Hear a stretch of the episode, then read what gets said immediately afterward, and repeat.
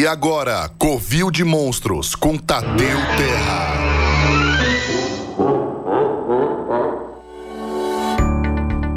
E agora, Covil de Monstros. Ô, louco.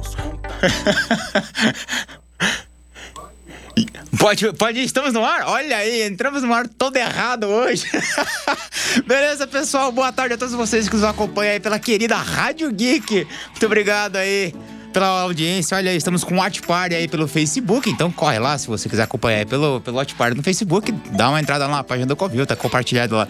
Beleza, pessoal? Vou começar o nosso querido Covil de Monstros. Primeiro recadinho, se você quiser participar, a participação aqui da, da nossa programação ao vivo da Rádio Geek ou do Covil de Monstros, mande um WhatsApp aqui para a rádio. O DDD é o 11 e o telefone é o 973 136617. Eu vou repetir, o DDD é o 11 e o telefone é o 973 136617, beleza? Manda mensagem aí, Gabriel Pazuto manda a pergunta aqui pra gente, se tudo estiver funcionando corretamente, né, da Gabriel?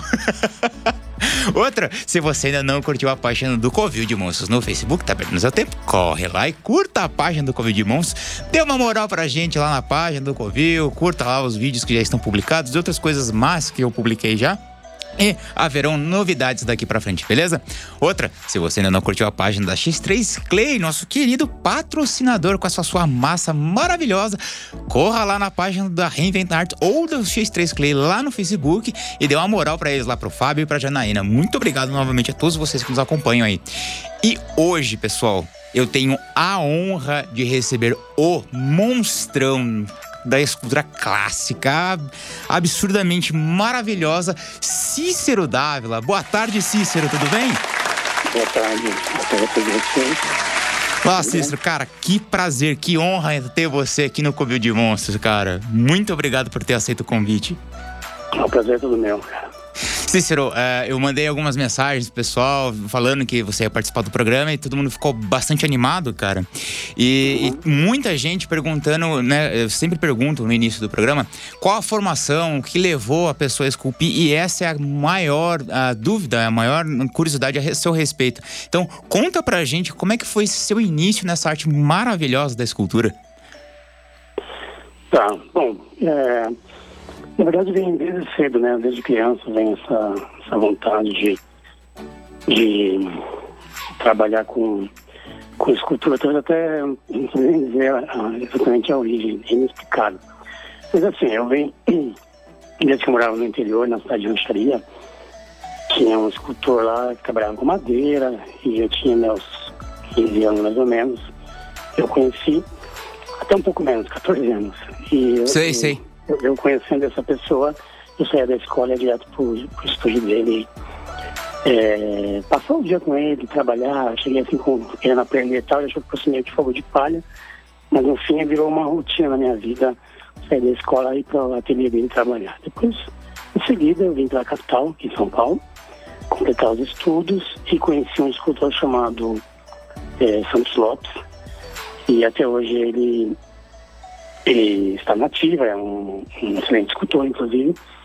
E comecei a frequentar o estúdio dele, aprendendo a trabalhar com a modelagem, com a argila, porque antes eu trabalhava com madeira. Certo. Aí, em seguida, eu tive a oportunidade de ir para a Itália estudar. É, fui é, em Carrara, no Instituto Pietro Taca, onde eu fiz uns aprimoramentos. Agora, na verdade, onde eu tive muito mais é, experiência foi no dia a dia, lá nos trabalhos, trabalhando nos laboratórios, nos estúdios acho chama-se laboratório, né? Sei, sei. E desde então estabeleci uma relação muito estreita com a Itália é, minha vida, assim, indo, voltando, passei alguns anos estudando e tal, e, e desde então tenho feito isso de maneira é, bastante recorrente. Óbvio que é, todas essas, essa experiência que eu tive lá fora foi assim, de vital importância para mim, na minha formação e também é, o acesso a museus, o acesso a novos artistas, onde eu pude ter uma, uma, um contato direto né, com eles, com a obra. Isso sim, sim. Como é que você vê essa relação é, entre você tá ali num, num, num, lugar onde né, você consegue beber da fonte, né? É, como uhum. é que uhum. você vê essa relação de, de você ter esse contato e, e qual, é, qual é a maior deficiência de uma pessoa que não tem essa mesma não, que não, não consiga beber dessa mesma fonte? Olha, cara, é o seguinte, vamos primeiro estabelecer alguns parâmetros aqui. Hoje em dia, Certo, certo. Nós temos uma coisa, temos uma coisa assim, muito importante que não tinha até então no meu tempo. Eu tenho 52 anos, então eu sou, eu sou já tiozão, né? Eu sou da, da VEC agora. Então, Uhum. gente, o procedimento antigamente era diferente do que hoje, né? Até o tipo de abordagem que a gente tem com relação às fontes de informação. Por exemplo, eu- antigamente eu tive que eh, eu, eu ia até a Itália, me forçou ir até a Itália para ter uma fonte de conhecimento muito maior. Hoje em dia com a internet, essa fonte é muito mais difundida e muito mais fácil, né? Sim, sim. Hoje você É, consegue veja fazer bem, tour, eu- né? eu- Pelo, pelo museu eu online. desejado ter ido e ter tido esse, esse, esse contato lá direto. E é, muito importante ter sim. Agora, hoje em dia com a internet, a- as informações correm muito facilmente, né? A gente tem a molecada aí, você abre uma página, você já vê um escultor que você nunca viu na vida, você vai rodando. É uma coisa muito louca, essas informações a gente não tinha antes. Então, isso tudo a gente acaba sendo uma forma até de aprendizado, porque o aprendizado ele não é só uma coisa didática. O próprio, o próprio contato que você tem com alguma coisa já é uma fonte de aprendizado, né? Você diz a própria vivência, e, né? Isso tem a ver com o autodidatismo. O autodidatismo é o cara que já nasce fazendo uma coisa no naiz. Agora, quando você tem uma fonte de informação, você já deixa de ser um autodidata. Você já está aprendendo algo de uma forma é, é, é, direta com outra pessoa. Seja, seja assim, seja tendo aula ou não. Se eu pego uma, uma artista, por exemplo, que eu admiro pra caramba, eu observo a obra, a obra do cara de perto, eu tenho, vejo o cara trabalhar, fazer um gesto, por exemplo, eu via lá, eu estava lá assim na Itália vendo os caras trabalhando como trabalhavam árvore. Pra mim já não é mais um autodidatismo, eu estou aprendendo com o cara. Mesmo que ele não me, me explique, eu estou vendo, entendeu? Entendi. Mas vamos dizer assim, essa fonte, de- essa fonte de informação que a gente, as fontes de informações que a gente tem hoje, com vídeos, com YouTube, com é, da- das mais diversas maneiras na internet, cara, isso já é uma, uma vantagem muito grande que hoje a molecada tem em relação à minha geração, entendeu? Entendi. Agora, se o cara pode ir para lá e tal, tal, tal, ótimo, maravilhoso, mas isso não é um fator mais importante, tá? Certo, certo. Dizer. E tá lá na, na, na Itália, tá lá próximo, né, na capital do mármore. Co- como é essa experiência, cara? Então, é, é, eu, digo, eu te digo você, é uma interação contínua. A gente acaba interagindo com todas as pessoas e coisas que a gente vê diariamente. Assim, a gente tem muita informação lá Aham. também. É, assim, o dia a dia, aquela coisa, né? E a gente vê que tem muita, tem coisas ótimas também, coisas ruins, né? Que a gente Sim, sim. Mas assim, é, é muito, é muito boa, cara, é muito boa. A gente acaba vendo que, que ali é um, é um, é um mundinho nosso. É, é, quer dizer, principalmente que Pedro Carrara, Pedro Santa, é, principalmente Pedro Santa, muitos artistas, muitos escritores, então é uma interação direta é, e constante também. E Certo. muito diversificada, né? É muito importante, cara, é legal, é bacana. Assim, eu tô lá, eu moro lá e tal, e a gente vê que, que isso é uma coisa que a gente, no dia a dia, tem uma coisa nova que a gente vê ali. Entendi. Existem muitos ateliês na. na- Tem. Tem. Caraca, Tem, que é, impressionante assim, isso. Vamos imaginar que nos anos 70 existia uma média. Vamos imaginar que Carrara nos anos 70 deveria ter uns 100, 120 estúdios de mármore. Com a crise Caraca. veio acabando, acabando, acabando. Hoje em dia, Carrara, por exemplo, quase zero, quase nenhum. Pietra Santa, sim, é uma cidade que tem ainda grandes estúdios, que são pouquíssimos, dos quais eu poderia citar um que é maravilhoso, talvez, talvez não, com certeza o maior do mundo, que é o Estudo Cervietti, que trabalham Certo. com mármore e ainda com, com aquele sistema velho de pontuação, né? Tem alguns outros também, mas esse é o estúdio referência, o Bombom Branco, ainda lá hoje. Lá, é- lá é uma verdadeira escola, né? Aham. Se faz- se fazer uma visita para aquele estúdio, você já aprende. É, é maravilhoso. Entendi. Tá? Essas coisas são muito. é, ainda tem esse um grande valor lá, entendeu? Eles ainda usam a técnica de pontuação, é isso? É, Impre- eles usam. Aham. O estúdio sorvete, na verdade, é um estúdio bastante tradicional, né? Eu até tive a oportunidade de fazer um trabalho com eles. Vários trabalhos, mas um, dentre os quais um foi a Maria Tereza, que eu fiz. Aham. Eu fiz lá, eu fiz a modelagem para eles, eles passaram por mármore. E fizeram com um trabalho de pontuação. E hoje em dia existe um, um processo de robotização, de robotização, mas estava até um pouco, tá um pouco dura. é, digamos, um processo que você utiliza um CNC de sete eixos Certo. para você executar um trabalho que você pode eventualmente fazer tradicional, escaneá-lo, digitalizar esse, esse, essa, esse, isso vira um arquivo no SQL, no OBJ, onde você faz um programa no robô e ele te esboça, substituindo o trabalho do artesão, aquela pontuação. Então isso é uma coisa muito mais rápida e do mesmo modo eficaz, só que é muito mais rápido. Entendi. Então, sua Agora, opinião em relação a, a, a usar o uso de, de- dessas tecnologias de, de impressão 3D é, seria, então, a favor disso? Eu sou totalmente a favor, eu sou pró-tecnologia, né, na verdade. Eu, pra você ter uma ideia, é, se você olhar no meu site, você vai ver um anjo lá, que é aquele Red Guy. Sim, Red Guy. maravilhoso. Por É. sinal. Aquela peça eu levei dois anos e meio para fazer com pontuação, toda a mão. Hoje aquele anjo levaria três meses. Então, é, ele trabalha igual, idêntico. Aham. né? Então, veja bem, a tecnologia ela só vem nos ajudar. Eu acho assim, existe um preconceito ainda, que esse preconceito, na verdade, ele é, ele é moldurado por uma, por uma falta de informação. né? O cara não Sei, tem informação, ele acha que arte... O artista é aquele cara que põe uma boina, um filtro na boca e sai dando picotado no mármore. É uma coisa bem romântica, isso não existe mais, tá? Entendi. Então, o artista, é, na verdade, é o, cria- é o cara que cria peça.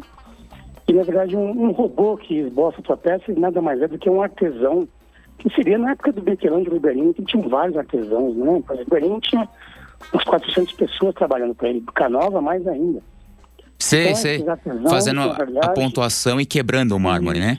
Ele fazia a pontuação, tinha um cara... Porque, assim, é, era, era, a coisa era setorizada. Por exemplo, tinha um cara que fazia modelagem, tinha os caras lá que faziam os moldes, tinha os caras que faziam os esboços de peça com pontuação, tinha os caras que faziam só a parte de planejamento de pano, o arpeggio, e os caras que faziam a parte de cabelo, de, de rosto, então era setorizada a produção. Eu cheguei a trabalhar no na Itália com essa característica de produção, que é muito interessante.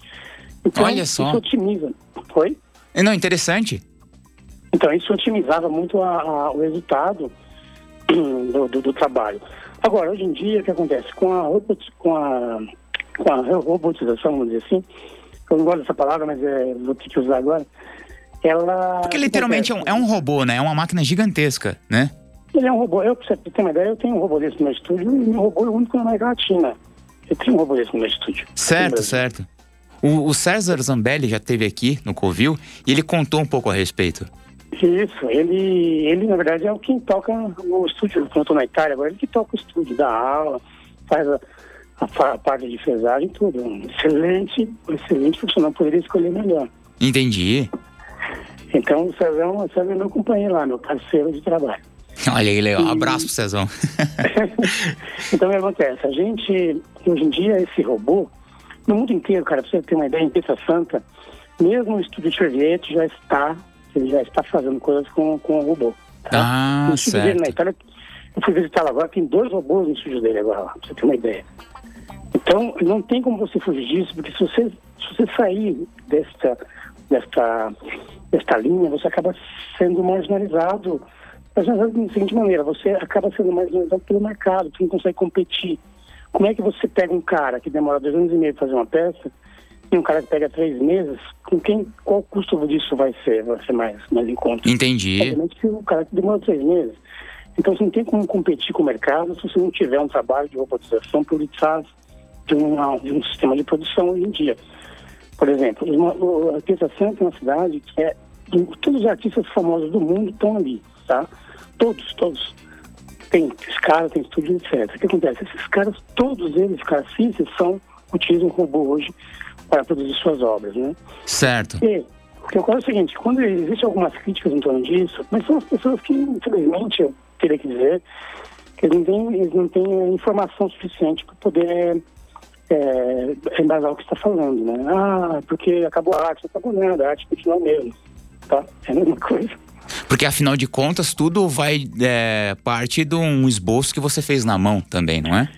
Exatamente. Conta pra, assim, como é que é o, o processo de, de, de elaboração de, um, de uma obra dessas? Que nem- Eu vou explicar. São Tá. de duas maneiras, tá? Vamos lá. Maneira número um. Você pode pegar o ZBrush aí que você abriu, o ZBrush, mete uma bolinha lá e esculpe uma escultura qualquer que você queira, Certo. tá? Eu trabalho muito já com software, já faz 10 anos que eu trabalho com ZBrush, você ter uma ideia. Então, Olha hoje só. em dia, 70% do meu trabalho é produzido com ZBrush, 70% time. O que acontece? Caraca. Vai lá, você vai lá, modela, o cara tem, faz um trampo lá, modela ele no ZBrush. Quando essa peça está pronta, você já- gera um OBJ. Certo. Saber, saber o que é um OBJ. Bom ponto OBJ, arquivinho do, do É, ZBrush OBJ impressão, não né? É, tá. Aí você mete isso em um programa chamado Rhino. Esse Rhino, você diz que o Rhino, o Rhino vai, vai... O Rhino serve para quê? Para dizer onde tua peça vai caber no, no zero da mesa lá do, do robô. Certo. localiza a peça na, na tua na tua na sala do robô, né? A peça está localizada aqui, exatamente aqui, e o robô sabe que aquele ponto é, co- reconhece aquele ponto quando você coloca ele no rim. Depois do rim, isso vai para um outro programa chamado é, é, SUM, que é um CAD. Você programa o robô, você diz para o robô o seguinte, olha, eu quero que você corte aqui, aqui, aqui, dessa maneira, nessa posição, com essa ferramenta, com esse giro, etc. Esse é um programa de CAD. Certo. Feito, cara, é complicado. Depois feito isso, você vai para um outro programa chamado RoboMove, que você faz a simulação. Você simula aquilo, você- toda aquela peça, o robô, você sabe todos os movimentos que o robô vai fazer para não haver colisão e vai fazer aquilo. Aí você mete o, é, é, a, a, a, o mármore lá, o mármore já está lá naturalmente, no robô, você começa a fazer. Só estou te dando esses, todo Wilson, isso para dizer o seguinte, que o robô, as pessoas pensam o seguinte, quando a pessoa vai lá no meu ateliê, eu falo, essa peça foi feita no computador, o cara acha que eu peguei um desenho. Fui lá, coloquei no, meti um disquete, coloquei no computador, o computador já deu a escultura modelada. Eu coloco pro robô, ele dá uma cheirada assim, já começa a fresar e tá pronto. Essa- é assim que os caras pensam. Meu, são sete softwares, aliás, cinco softwares para chegar no trabalho de fresagem, é ultra complicado. Então esse é um, processo, esse é um processo de produção, você fazer no ZBrush e depois passar para o robô. O outro processo, que é um processo tradicional que eu também utilizo, aliás, às vezes eu utilizo os dois juntos. Olha É. só. ah. Eu, eu modelar uma cabeça, por exemplo, quando você modelar uma cabeça, modela ela na argila. Escaneio ela, aí eu acho mais fácil fazer, por exemplo, o corpo no ZBrush. Vou lá, faço o corpo no ZBrush, pego essa cabeça que foi escaneada, coloco lá na minha peça, continuo modelando ela junto com a cabeça, misturei o tradicional com, com o digital e vou lá no mesmo processo, OBJ, todos os, os, os programas até chegar na frisagem. Entendi. Entendi. Olha Só que interessante. seguinte, ó, Ah. tem um detalhe, cara. Todo o trabalho que o robô, ele. O robô, veja bem, o robô, ele na verdade, o pessoal confunde um pouco, tá? Robô não é impressão 3D. Impressão 3D, quando você pega uma peça e coloca para impressora imprimir, faz impressoras de altíssima qualidade. A Certo. gente imprime com umas empresas chinesas aí, que são muito boas. O que eles fazem? O teu STL, ele sai impresso 100% daquilo que você modelou, ou seja, o que você fez vai sair. Já no CNC, no robô, não, ele te deixa 80%, ou seja, você tem que trabalhar a mão, porque senão a tua obra não vai sair. Entendi. Então você chega no limite com, com o robô e o Isso, fina- a e finalização você vai fazer na mão.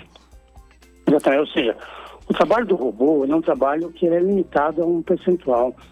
Os 20% que aí sim é a diferença do artista, cara. Você dá aquele acabamento do claro escuro. Porque o robô não te dá claro escuro, ele te dá planos, ele bota ali no plano direitinho, né? Com uma ótima fresagem, depois tem que acabar. Então todo o trabalho é feito à mão.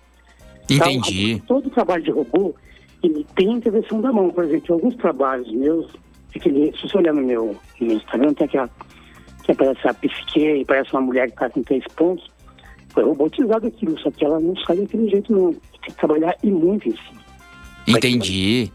Então, além do, do, do robô, ainda vão horas e horas na mão ainda, com Então, martelete. às vezes, às vezes meses, né? Às vezes, por exemplo, tem trabalho que demora um mês, um mês e meio para acabar em cima. Nossa, olha só, cara, que É muito impressionante. trabalhoso, cara. É por isso que o trabalho à mão demorava tanto. Entendi. O robô demora, por exemplo, uma peça dessa, o robô demora duas semanas, o resto do tempo tem que trabalhar à mão que tem que fazer. Caraca, Né? É, tudo à mão. O robô não te dá nada pronto, não, cara. As entendi. pessoas acham que dá um pronto, mas não dá. Agora, a impressora 3D, sim, te dá pronto. Daqui Sim. que você der uma... Ah, o, o STL que você enfiar numa máquina de impressora 3D, ela- a obrigação dela, né, é te dar pronto. Ela seja de má qualidade, aí é outra história. Entendi, entendi. Cícero, é, outra pergunta que fizeram, tem bastante, é quais são os seus artistas, eh, quais são as suas inspirações para suas criações, cara? Diz, é, de modo geral, Sim, vamos lá. Cara, eu gosto muito dos gregos. Sou um apaixonado por escultura grega, somente o período helenístico. certo. Para Chitles, para de Fídias, né? Antenodoro, Polidoro, são vários artistas E depois, no período renascimental, faz Michelangelo, também é uma referência enorme, Michelangelo. Depois, período barroco, Bernini. Depois, neoclássico, Canova, Pierre Puget, Pigalle. É, e, e, e, e, sobretudo, os neoclássicos franceses, como, é, como por exemplo, é, tem, Pigalle é francês, tem um outro que chama é, ah, François Rude, é maravilhoso. Cara, tem um monte. Tem, deixa, deixa eu ver, deixa eu te lembrar mais um aqui. Perguntaram exclusivamente do, sobre o Carpô. Carpô, Carpô, exatamente. Carpô, maravilhoso. Né? Olha aí. Assim, o, os neoclássicos, de modo geral, são maravilhosos, né? Sim, sim. São e... franceses. Eu tenho uma pergunta muito boa feita pelo Henrique Rainha, outro monstrão que já teve aqui no programa. Ele perguntou, é, ele gostaria de saber da sua opinião, é, o que é beleza? O que é beleza? Isso. Cara. Boa, Henrique, obrigado. beleza, beleza é tudo aquilo que te inspira, que te toca, que te. que às vezes até te comove, cara, essa beleza. É uma coisa muito subjetiva, uma coisa de dentro para fora, não de fora para dentro. Seja beleza jamais está assim, influenciada, que é uma coisa tua mesmo, sai de dentro para fora. Entendi. É beleza, cara. E você procura passar esse tipo de beleza para suas obras? Cara, sobretudo a minha obra é baseada sobre, a minha obra é baseada na sensualidade. Só olhar que todas as minhas escrituras são ultra sensuais. Aham. Uhum. Essa sensualidade, eu faço apologia à beleza, cara. É exatamente. Aí eu tocou no ponto certo. A minha obra é essa, cada um tem um viés, né, cara? Uns gostam de demonstrar sentimentos é, diversos aí. Eu gosto da sensualidade, eu gosto da mulher bonita, eu gosto do corpo do homem bonito, eu gosto da beleza mesmo, física. Entendi. É, então isso pode olhar na minha obra aí, em todas as obras que você olhar, tem um conteúdo enorme, uma tonagem de sensualidade, estou falando de erotismo, tá? Sim, sim, sim. Que né, existe uma grande diferença, né? Isso, exatamente. a sutileza da coisa, o traço suave, etc. Legal. Cícero, a gente já está chegando nos finaizinhos aqui do nosso programa e eu sempre peço para o nosso convidado deixar uma mensaginha para os futuros monstrões que estão, estão nos ouvindo. Então, está aberto o microfone para você. Eu fico muito agradecido e honrado de ter você aqui no Covil, cara. Muito obrigado novamente por tá ter aceito o convite. Valeu. Cara, minha mensagem para quem aí, para a galera que está aí, é, principalmente que estão começando e tal, que estão no mercado mesmo Acho que o, a coisa principal que a gente tem que ter em mente é que a gente tem uma carreira a percorrer e essa carreira tem que ser trilhada dentro de um, de um aspecto, de um padrão de honestidade, com a gente e com os outros. Não fazer concorrência desleal com, com os colegas, que isso é muito feio, é ruim, só prejudica a todo mundo, né? Então, Sim. Falando, falando de um modo geral, tá? Às vezes o cara quer sempre trabalhar com pessoa menor para poder é, sobressair sobre o outro e acaba virando uma dois gumes. Então, uma coisa importante a pessoa ter em mente que é, qualquer trabalho que a gente faça tem que ser pautado na qualidade que a gente faz não, e não com uma, uma concorrência desleal com o outro. Então, o trabalho vale aquilo, cobre aquilo e, e vai em frente. E é, estudar, estudar sempre, continuar estudando, né, ter humildade diante de todas as situações possíveis e imagináveis, não subir no tamanco, mesmo que você, você ache que possa subir, ter humildade, legal. E a, a, outra coisa que eu gostaria de, de, de, dizer é o seguinte, eu, eu, eu moro fora, cara, e eu sei que o Brasil, comparado com vários lugares do mundo, ainda é o melhor país do mundo para se viver. Olha é, Exatamente, o Brasil é o país mais viável que tem, maravilhoso, tá, tá, tá tudo, tá fazendo tudo. Aí pergunta, por que, que eu tô lá então? Não tô lá porque eu saí daqui porque tá ruim, eu tô muito bem aqui. Eu tenho a opção também de morar lá. É, mas comparando, né, sobre vários aspectos, esse país nem se compara com o Brasil, mas de longe, principalmente com essa mobilidade social que a gente tem aqui no Brasil, é muito maior que qualquer lugar lá fora. E eu, eu, a chave disso chama-se carga tributária. uma carga tributária muito branda para qualquer, para qualquer pessoa que quer conversar no Brasil. Carga, carga tributária é muito baixa. Nós temos uma, um Estado que interfere muito pouco nas nossas coisas, embora as pessoas achem que interfere muito. É, outros países são terríveis nesse sentido. E existe aquele falso glamour de morar fora, é, na verdade, é um falso glamour, que as pessoas que vão muitas vezes acabam achando que, que aquilo é a tábua de salvação. Na verdade, quando não é. Os, os italianos já diziam antes, né, depois da guerra, dizia, a América é qui. Mas é o seguinte, que as pessoas naquela época iam para os Estados Unidos, iam para a América, Aham. para ter prosperidade, mas muitos diziam que a América é aqui, ou seja, referindo que a América é onde você está, né? É- Essa é a América, você tem que, que, que fazer a tua coisa ali, é, e não achando que tem que ser outro lugar melhor. Não estou dizendo que, não- que em várias ocasiões não seja, mas pode observar que Principalmente para essa galera que tem aquela vontade para fora, não sei, não sei, isso, que aquilo, loucos, loucos, loucos. Baseado em um glamour que não existe, cara, muitas vezes. O cara vai lá e começa a trabalhar no, no, nesse- nessas empresas, acaba vendo que não é nada daquilo que eles queriam, que, que a coisa não é bem como eles sonhavam, né? E, Exatamente. Na verdade, se o cara tiver condições tocar coisa no Brasil, o cara vai ter muito mais mobilidade social, vai se dar muito melhor. Isso é uma coisa que eu digo por, porque assim, eu tenho 52 anos, já vivi fora, continuo, estou lá, apesar que estou lá e estou aqui, né? Eu não fui embora. Simplesmente dividi o lugar onde eu quero estar um pouquinho mais. Entendi. Mas, mas a gente percebe isso nessa, nessa galera, ah, não chama isso de porque quer estudar fora, quer trabalhar fora, tal, tal, tal. Existe, existe essa, essa preocupação da molecada, acho que talvez até é muito grande. Mas que isso, obviamente, que as, a- as próprias, os próprios é, pessoas que já foram podem relatar isso que eu estou falando. Não estou falando nenhuma coisa absurda, não. É isso mesmo, funciona. Entendi. Pessoal, a América é aqui, essa é a verdade. Olha aí. Então no fica aí, pessoal, de lição pra vocês, né? Não existe É, necessidade de ir pra fora. Exatamente. Cícero, muito obrigado novamente, cara. Eu fico realmente contente de você ter aceito a gente poder fazer esse programa e tá aí com o pessoal. Muito obrigado a todos vocês aí. Cara, disponha. Como eu te falei, eu, eu, mesmo estando lá fora, se quiser, a gente faz uma, uma outra. Com uma certeza, com certeza. Vocês querendo aí. Haverão out- outras, outras oportunidades. Cícero, Falou. muito obrigado novamente. Quero agradecer a todos vocês que nos acompanharam aí novamente no Covil de Monstros aqui. Muito obrigado. A toda a equipe da Rádio Geek, novamente, muito obrigado, Gabriel Pazotto, todo mundo aqui, valeu. E, novamente, X3 Clay aqui, pessoal. Fábio Janine, muito obrigado novamente por- esse patrocínio maravilhoso aqui com a gente no Covil de Monstros. Ah, e pessoal, a todos vocês que estão ouvindo agora, saibam que Covil de Monstros fez um ano de existência. Quem diria, hein? Nosso querido, nosso querido podcast sobre escultura com um aninho de existência. Olha aí, cara. Quem diria, o dia que eu vim aqui conhecer o espaço Rádio Geek, rolou o convite para fazer o programa. Nunca imaginei que um ano depois ainda estaria aqui fazendo este humilde programinha. Ah, todos vocês aí. Olha que beleza. Muito obrigado. Pessoal, voltei agora com a sua programação normal na sua Rádio Geek. Rádio Geek, ah, apaixonados pelo que fazem. Valeu, pessoal!